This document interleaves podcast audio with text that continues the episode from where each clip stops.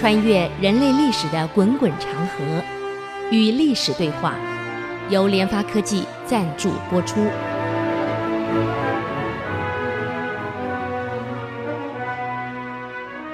这里是 IC 之音竹科广播 FM 九七点五，您所收听的节目是《与历史对话》，我是刘灿良。那么我们上个礼拜谈到了这个朱元璋打到太平府，这个秋毫无犯，军纪井然，这件事情让整个太平府的人吓了一大跳，因为从来没有看过这样的部队，不管是元朝的部队，过去的红巾军也好，或者是来这边大烧大抢的土匪也好，那个来没有一个是有军纪的。不管是哪个部队，只要一出现就是打砸抢，嗯，那么没想到朱元璋的部队是这么的干净，这么的秩序井然，军纪井然，从来没看过这么军纪严明的部队。所以那时候有个读书人叫陶安，那后来也变成了朱元璋幕僚。有个读书人叫陶安，他的原籍呢是在安徽的当涂。后来也考取了元朝的这个乡试。那么因为呢家乡太乱了，这个每一个王朝到了末年啊，治安都一塌糊涂，因为老百姓很难生存，基本是要干土匪去的，能偷能抢能盗全来，而且不光偷抢，见人就杀，抢不到就砍。所以因为家乡这个盗匪作乱太严重了，他没办法过日子。所以逃到了太平府来，本来以为在太平府可以安安定定过日子，没想到太平府这里呢也爆发战争了，就是朱元璋的部队打到太平府了。这陶安一想，完了，这个历历来任何部队攻进任何城池里面，哪有不抢不杀啊？奸淫掳掠什么都干。我在家乡没死，没想到跑到这儿死。本以为家乡乱，来太平府避避难，结果没想到这儿战争也爆发了。唉，人生就这样啊！看来我是没救了，该死了啊！这是劫数难逃啊！就没想到是，呃，朱元璋部队。进了太平府以后是怎么样的安定？嗯，秋毫无犯，所以他感到很讶异，哎，哪有这样的部队呢？所以一方面庆幸自己，呃，哎，命好啊，哎呀，没有碰到那个那种土匪部队，啊，这是好啊。可是也对朱元璋的部队呢起个强烈的好奇心。天下居然有这样好的部队，嗯，所以在朱元璋入城的时候啊，陶安就挤在人群中，他想要看一看朱元璋这个人到底长什么样子，哎，个庐山真面目看一看，怎么可以把部队带得这么好？我们上两个礼拜都讲过了，朱元璋是建立军威呀，那砍了不少人啊，这很多部队呢本来是乱的，你想嘛。王朝末年，本来就为了这个生活痛苦，不得不参军啊。那么参加造反革命去了，为了吃饭，什么事不干？我们可能会想啊，那有有这么难过日子吗？其实我们不要看别的。昨天我看了一篇文章，很有意思。我们中国人这个棉被什么时候发明？到了明朝才发明。那你想一想，在古代这个房子。我记得小时候我住乡下，那个房子地板哪有地板，就是泥巴地，敲平了泥巴地。一旦下雨，那个房屋一般都会漏水啊，滴下来，那个泥土呢被水滴滴滴凹进去的，一下雨外面下水下雨，里面也积点水。我们小时候还拿那个报纸不要的纸啊，折个小船，在客厅里面积水的地方这么玩。那你想到冬天？现在是四方这个窗户做的很好，风进不来。过去一旦到冬天，你去想想看，那个屋顶的是草毛的，那个窗户是用个杆子推出去的木板木板窗，那个根本风一定会渗进来，零下二十几度、三十几度，你说怎么过夜？没有被子啊，呃，没有棉被呀、所以每次一到冬天，那冻死的是一片啊，各位呀，所以以前日子不好过呀。碰到太平年那还好一点，有一点收入啊，反正种种地，卖一点点钱，自己留一点过日子。那买一个买一点那个那种呃麻袋布啊，啊里面塞一点什么柳絮呀、啊，这个这个什么毛啊，各种毛各种稻草和在一起啊，缝在里面，冬天就靠这个了。有钱人家就是把那个丝丝很薄。五六层丝缝在一起，中间夹那个那个兽皮啊，这样穿，那是有钱人家晚上盖的被子呢，也是把丝绸呢几层缝在一起，里面塞上这个动物的毛皮毛，呃，可能好一点。所以不像我们电视里面看的，哇，盖的这么豪华，这么好好的被子，哪里有？棉被是明朝以后才有的，棉花是宋朝从印度传进来，可那时候不懂得棉花的用途。进来后只是当一个呃花观赏用的，怎么有这样的花？看起来怎么絮絮的，像柳絮一样，嗯，是不太懂的。所以以前日子是不好过呀。这个读书人难得跑到这儿，当然生活还是很艰苦啊。可没想到朱元璋部队这么安稳，本来以为来来这里可能完了，本来生活就难过了，再碰到这个这个战乱更难过了。所以他一直很好奇，个朱元璋到底长什么样子？怎么可以把部队带成这么安定啊？秩序这么好？所以夹在人群中仔细看，结果朱元璋部队真的进来了。他仔细看到朱元璋了，抽了一口气呀、啊！哇，这人长得真丑啊！朱元璋长得确实很不好看，这个头顶的骨头是串上去的。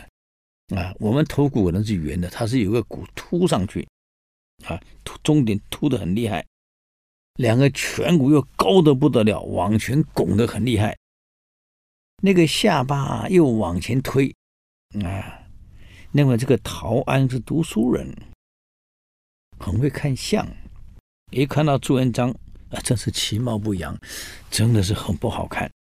可是相学上这种人叫五岳朝阳，贵不可言。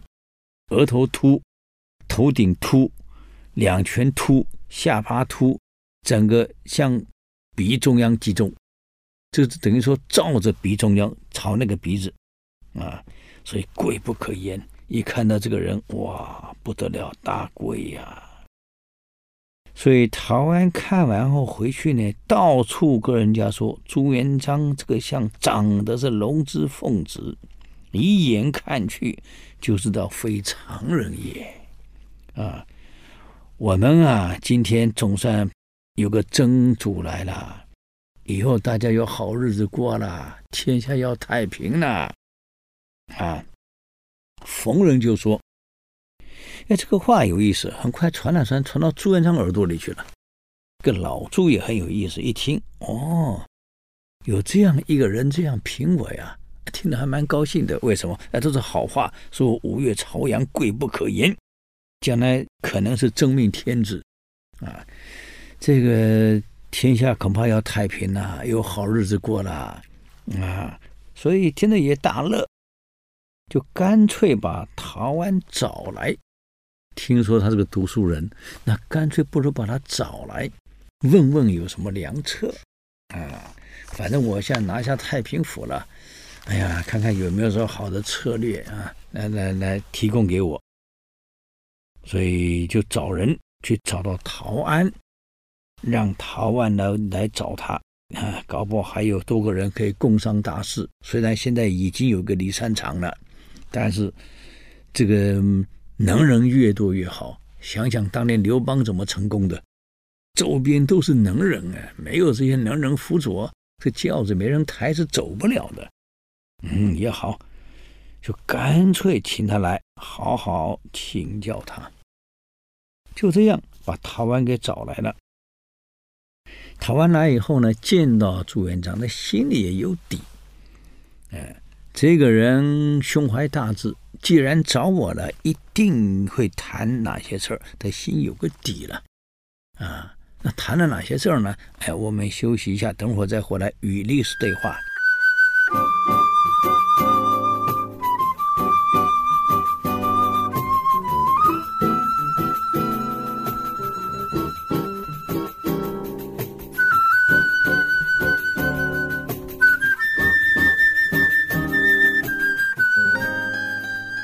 欢迎回来与历史对话，我是刘灿良。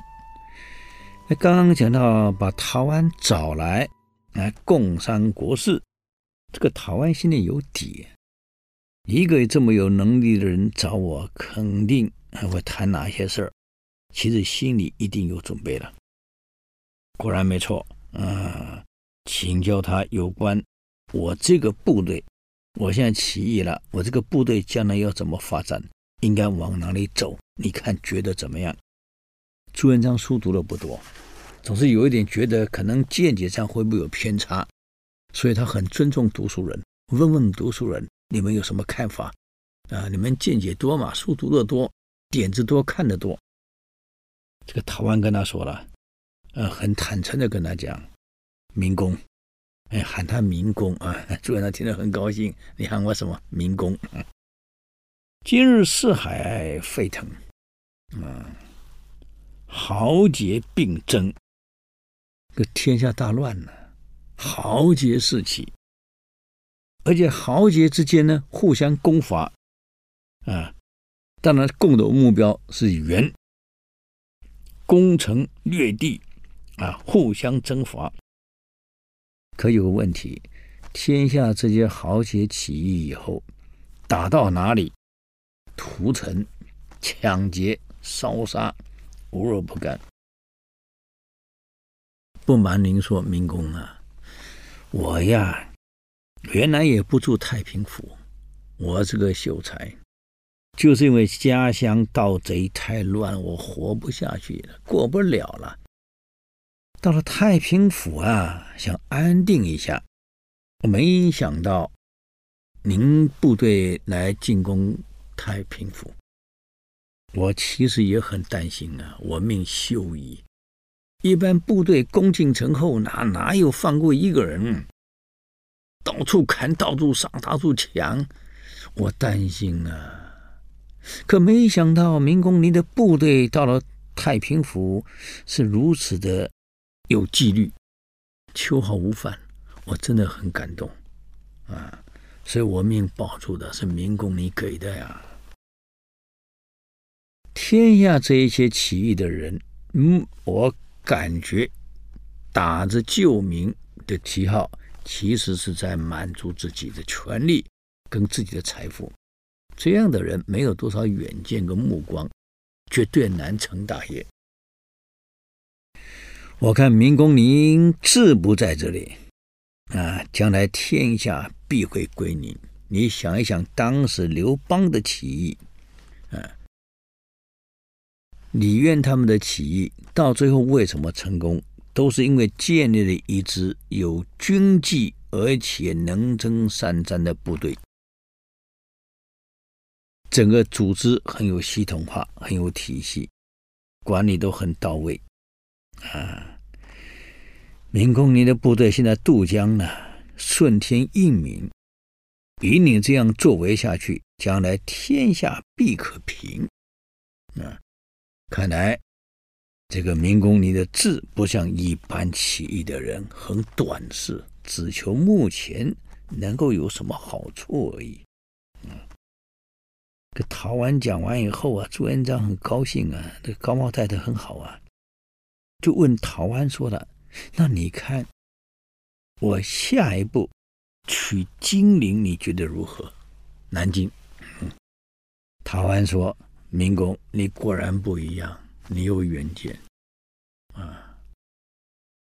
一个起义的人，千万记得带兵打仗，绝不能打没有目的的仗，绝不能打没有把握的仗，绝不能打没有准备的仗。你有准备、有把握，而且有目标，目标、目的和非常清楚，这是对的。下一个取金陵。我不晓得明公您取金陵的目的是什么？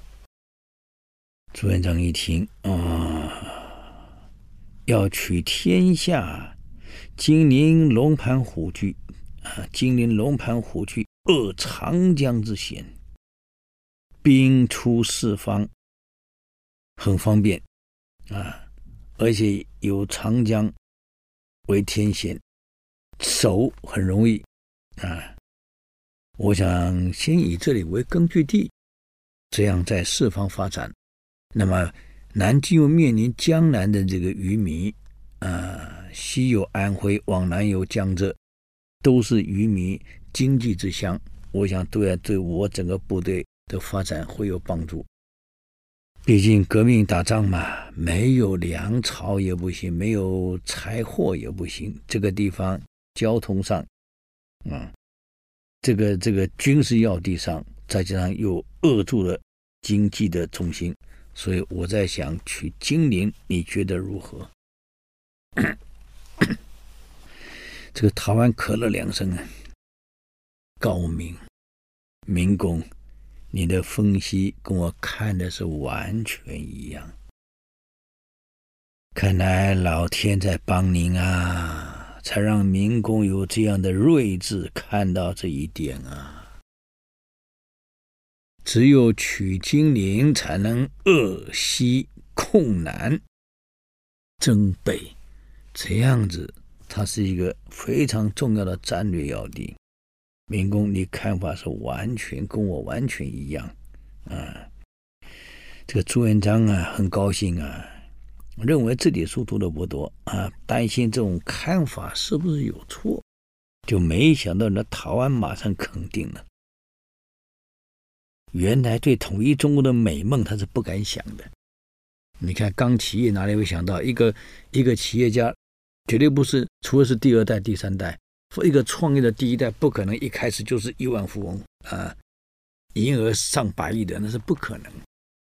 都是从小生意做起，没有人会考虑到我今天会变成全世界最大，啊，全国最大。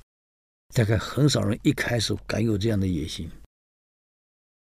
现在朱元璋刚开始，原来投奔郭守兴，到现在自己发展，本来也没有想到说我能统一中国。毕竟明朝还呃，元朝还在这么大一个组织，庞大的组织，嗯，各地方的争雄的人这么多。啊，各路人马这么多，我也不一定有把握。可是经过陶安这么一分析，啊，从经济上，从组织架构的管理上，从整个战略部署的远见上，被陶安这么一肯定，朱元璋想一想，哎，看来我也不简单啊。是跟陶安谈过以后。朱元璋才开始有统一中国、建立新王朝啊，作为天子的想法才出现的。原来是没这个出，没这个想法啊，跟一般的起义的人一样，可能是过一天算一天啊，打一天算一天。可现在有完整目标了，一定要争天下，一定要拿下整个天下啊，不是光这样过日子的，嗯。毕竟朱元璋出身寒微呀，啊，拿祖宗八代奶奶奶奶炫耀人拿不出来呀，偏偏中国人讲门第讲出身，这一点对朱元璋来讲是一个很要命的，他没有一点可以炫耀的，只有靠自己努力去发展出来，啊，可是为了征服天下，哎，总得有有一些让人家在传颂，说你很厉害啊。所以你看，我们读历史上就会穿插一些野史出来了。那么这个野史哪来的？总是有人帮你编造出来。我估计也是当时朱元璋谋臣给他编造出来的，往外去放，给他感觉把朱元璋神化。嗯，朱元璋是个能人，哎呀，是天子，大家来服他，一定一定有这样的神话出来。嗯，所以流传最广的，就是。有一天，朱元璋还在打瞌睡，突然手背上怎么凉凉的呢？嗯，痒痒的，他也没理，快继续睡。左右的人看到了，不敢讲话。有一条青蛇，随着顺着朱元璋的背子往上爬，已经爬到他喉咙了。大家担心啊，万一咬了一口怎么办？嗯，这没想到，这样没想到，这青蛇居然还有脚啊！怎么办呢？我们休息一下，等会再回来与历史对话。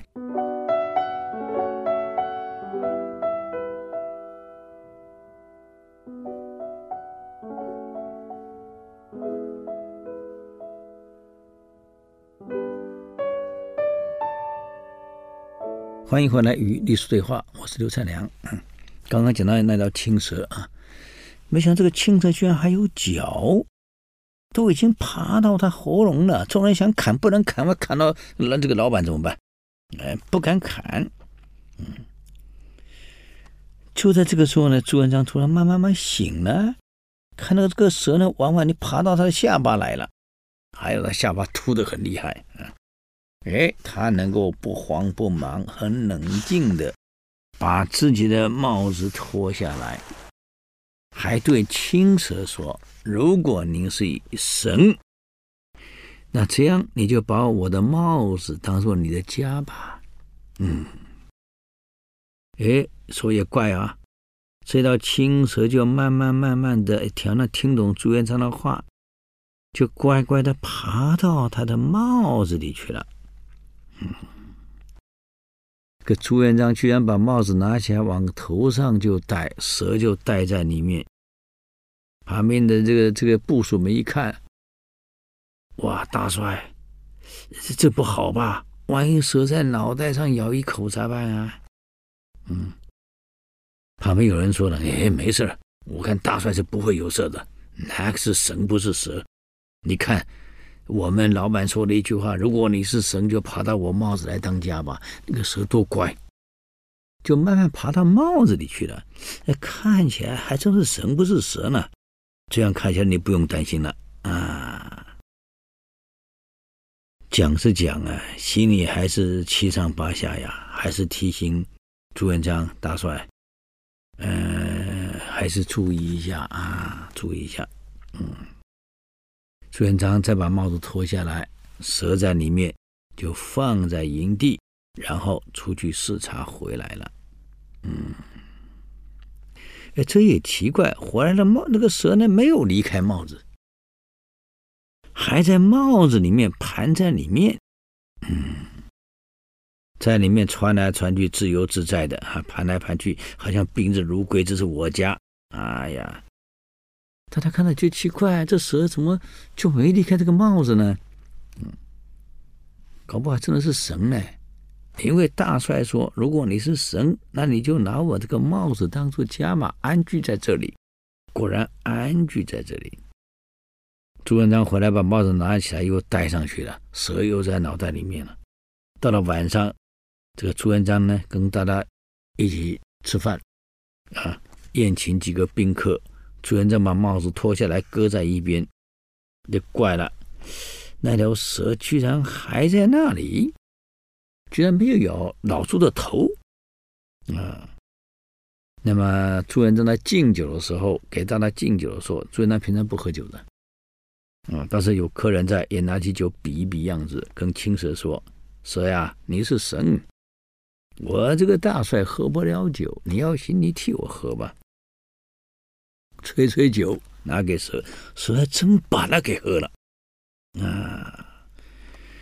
这蛇还把那些中酒给喝光了，可厉害！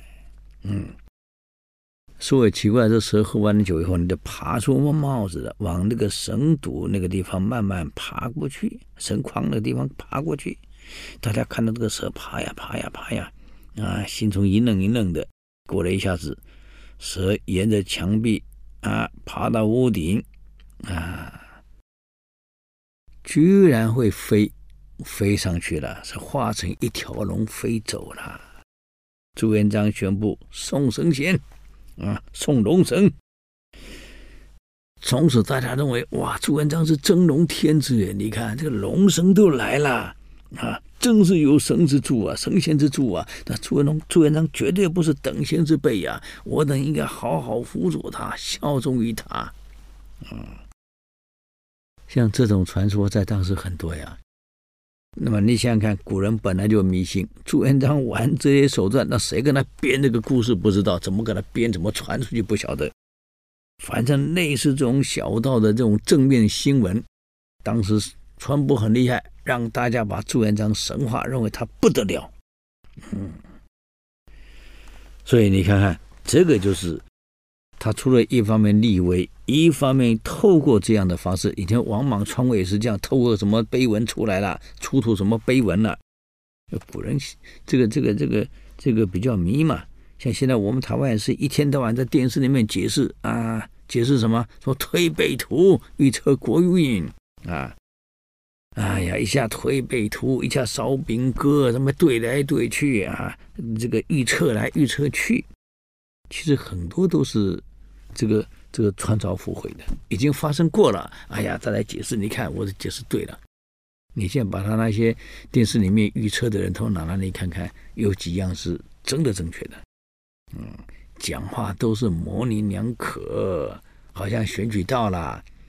哎呀，你看预测的到底呃谁会选上呢？你注意看这些伟大的命理学家怎么讲，都是模棱两可啊。以后你说谁对他谁选上他都对，真的厉害的绝对不是这样讲。我告诉你，嗯，绝对斩钉截铁，是就是，非就非，我没跟你谈别的，嗯。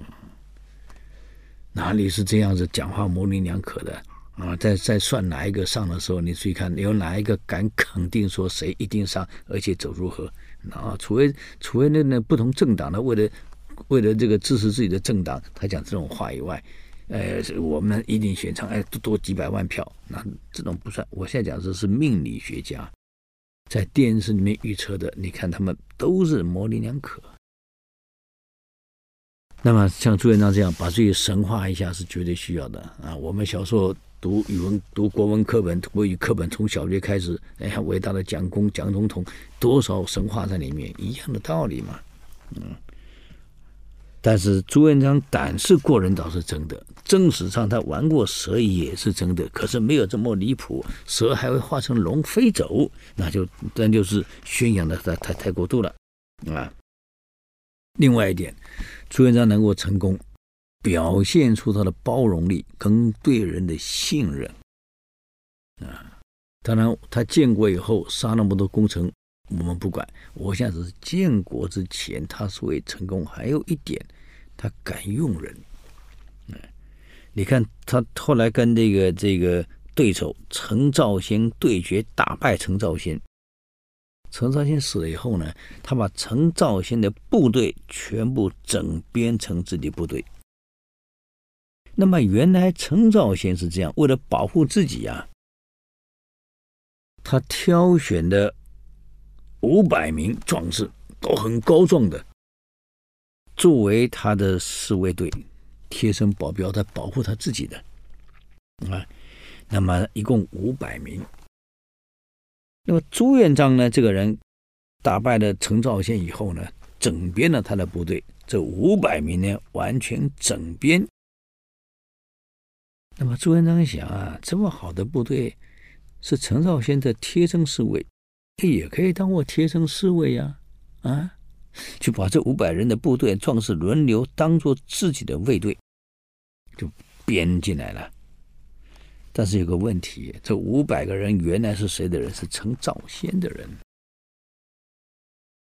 陈兆先走了，现在我们被整编成老朱的部队了，而且是变成老朱的卫队。嗯，心里还是很担心的。如果老朱不相信我们，我们当他卫队，我们可能会被杀。嗯。还有一点，老朱来的时候打败我们这些已经有自己的旧部队了。现在我们被整编的，一定会被旧部队的人排挤、瞧不起啊！你们是来投降的，你们不是真正这个这个呃跟老朱一起起来的。嗯，所以在朱元璋的这个身边啊，总是很担心，做事情呢畏畏缩缩的。五百人虽然高大像一堵墙一样排起来不得了啊，哎，可是走路做事总是不干净利落，很谨慎，很怕出错，而且眼睛也不太敢看人。为什么？毕竟是被整编的。嗯，朱元璋一看知道了，所以朱元璋一个能力很强。我我们以前讲过，他反射能力很强。就是能了解你内心在想什么，真正动机在想什么，很清楚。今天看到这些人做事没有那么利索，看人也不敢直接看，知道他们怀疑什么，担心什么。嗯，好，我们休息一下，等会再回来与历史对话。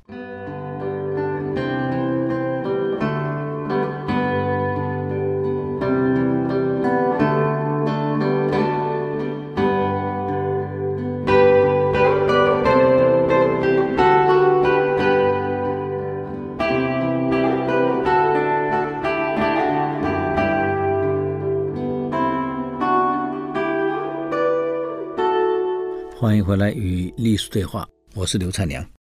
刚刚讲到朱元璋改编的这个五百个卫队，都是来自陈兆先的原来人家的部队，你把它拿来当你的卫队，别人的卫队你照用。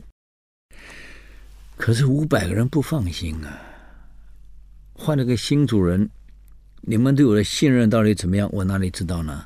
总是怕怕的，加上旧人对他又排挤。一个新来的人，你看旧人会排挤的，没有融进来之前，可朱元璋眼里一看就看出来了，这些人做事谨慎，啊，退缩，眼睛不太敢看人，知道原因了。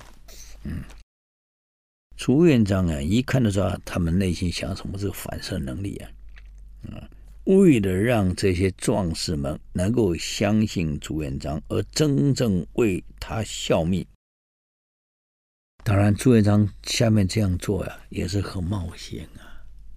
如果这五百个人有异心的话，朱元璋就完了，跟张飞一样的，最终被砍死了。啊，朱元璋把这五百人集合，说了：“六位，我对你们是很信任的，你们千万不要怀疑啊。”我既然让你们当我的警卫，我的我的卫队了，用则不疑，疑则不用。从今天开始，你们轮流守夜，也就是说，我睡觉的时候，外面守夜的警卫就是你们。嗯，那么这五百个啊负责人是某某人，由你呢负责来分班，分成几批。以后呢，晚上就由你们负责。啊，轮流值班，就这样守在朱元璋的床前，然后故意把他自己的老旧的守卫、原来的旧守卫、自己的人调到别的地方去干活去了，也就是没有一个是原来老部属自己的人，现在变成警卫，全部换成新人，都是陈兆先原来的这一些警卫，现在变成朱元璋的警卫了。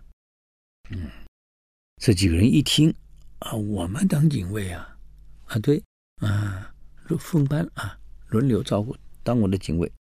朱元璋睡觉的时候把盔甲全脱了，你看不带盔甲，嗯，也不带任何武器，床上一躺睡觉，而且更严重是没有原来自己旧的部队，警卫没有，嗯。如果说留个一两个旧警卫在身边嘛，那可能还好。万一这五百个有问题，老朱还保得住。现在这里警卫一个都没有，那你想想看，你让陈兆先的原来这些五百个警卫来跟到你，来保护你，除非他们真的对你忠心耿耿啊，这老朱也不在乎啊，床上一躺，呼呼大睡。这是个大赌注啊！这这五百个人，万一要图谋不轨，那这是最好的时候了，你睡着了，喂，嗯，就这样。第二天，这些五百人看到朱元璋对自己这样的信任，啊，这样的重用，当贴身警卫，而且不是一天两天啊，这五百个轮流分班，连续几天都是这样由他们照顾。最后这五百个人，每个人都轮班过了，都值班过了，哎，彼此私下这样说了。这个主公啊，对于对朱元璋啊，成了主公啊。没想到是这样信任我们。当年陈兆先拿我们当卫队的时候，都没有这么信任。我们在轮值的时候，都还有安另外一组安全人员互相监视我们。这没想到朱元璋连个监视我们的人都没有，就直接让我们保护他了。那万一我们动手呢？啊，我们真没想到他这么信任我们啊！各位现在看，这个老板这样信任我们，我们能不尽我们的力量去保护他的性命吗？啊，他看来把我们当做心腹了。既然把我们当心腹，我们只能把他当做主子来看了，我们的主子了，啊。就这样，陈昭清手下全部对朱元璋死心塌地、尽忠到底。你要想想看啊，这是个小事情，可传出去以后呢，啊，那不得了了，每一个人都知道了。哎呀，这老朱怎么这么信任人啊？所以大家很愿意为他奋斗啊，这不是没道理的。嗯，所以朱元璋不但对他们信任，而且对读书人也很重视。嗯，他第一个碰到的人就是李善长。他在亳州的时候呢，投靠郭子兴的时候就已经认识这个人了。嗯，所以这个在在在滁州的时候呢，就认识了这个李三长，两个人一见如故。他说大家都年轻啊，一见如故。当李三长大一点啊，那么两个初次见面啊，很高兴结为朋友。嗯，后来帮老朱成功打天下的李善长是最先进来的，后来才有另外的人接着进来，宋濂、呃刘基啊，但朱生是这样，朱生是帮他干了活。等下我我们会谈到，嗯，现在是我们给各位谈谈朱生。朱生这个人给朱元璋起的非常大的作用，这些人都是读书人，这个不但帮老朱呢出谋策划。而且呢，还教他读书，啊，陪读，这很有意思啊。嗯，那么这一天呢，他跟李善长两个又谈起来了。我们将来怎么发展？除了陶安以外，我们刚讲陶安，给他建议，呃，眼光要看得远。这个李善长在旁边也同意啊，也同意啊。啊，李善长跟他说呀。从秦朝末年开始，一直到天下大乱，汉高祖刘邦以布衣起义。这个人呢，哎呀，豁达大度，知人善用，但有个好处，刘邦不太杀人，啊，他不会乱杀人。嗯，所以我甚至跟各位讲过了，连项羽，你看项羽失败以后，以后天下相争。失败的那一方几乎全族被杀光了。项羽失败以后，刘邦对项家一个没动过，啊，还给他们封王。只是呢，这刘邦有个个性，非刘氏王者，天下共济之。他对项氏全族世姓刘，哎呀，通通变刘姓了。所以现在大概大概江苏徐州附近一带，山东、江苏。苏北一带，只要是姓刘的，都有可能原来是项羽的后人，啊，不是真正姓刘。所以刘邦并不爱杀人，因此短短五年之间平定天下。你看相为好，谁进关中谁为王。项羽是一路杀，刘邦呢是一路用和平的方式劝降，对吧？就不太一样了。能不杀就不要杀。嗯，所以李善长说了，刘邦就这样五年就平定天下了。你看，反观我们今天元朝纲纪大乱，天下胡乱混乱了，土崩瓦解呀。主公啊，您的故乡离刘邦沛县不远，有相同的山川王气。如果您学学刘邦，我看天下也太平，国家也统一。哎呀，明公啊，您当皇帝就不远了。这么一讲啊，哎呀，朱元璋，你想想看。越想越对呀、为什么刘邦能当，我不能当？一样一步一而成就一项霸业，得有天下，为什么不能当？嗯，很高兴，所以就把李善长留在身边，啊，这一留一直留到后来李善长全族被杀为止啊，很可惜啊。好，我们今天给各位好朋友介绍到这里啊。对我们的节目呢，有任何建议，欢迎到 i c c 音网站留言。我们的网址是 triple w 点 ic 九七五点 com，与历史对话。我们下次再见，谢谢。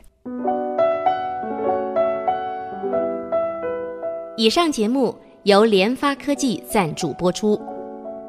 联发科技邀请您同游历史长河，发现感动，积累智慧。扩大格局，开创美好幸福人生。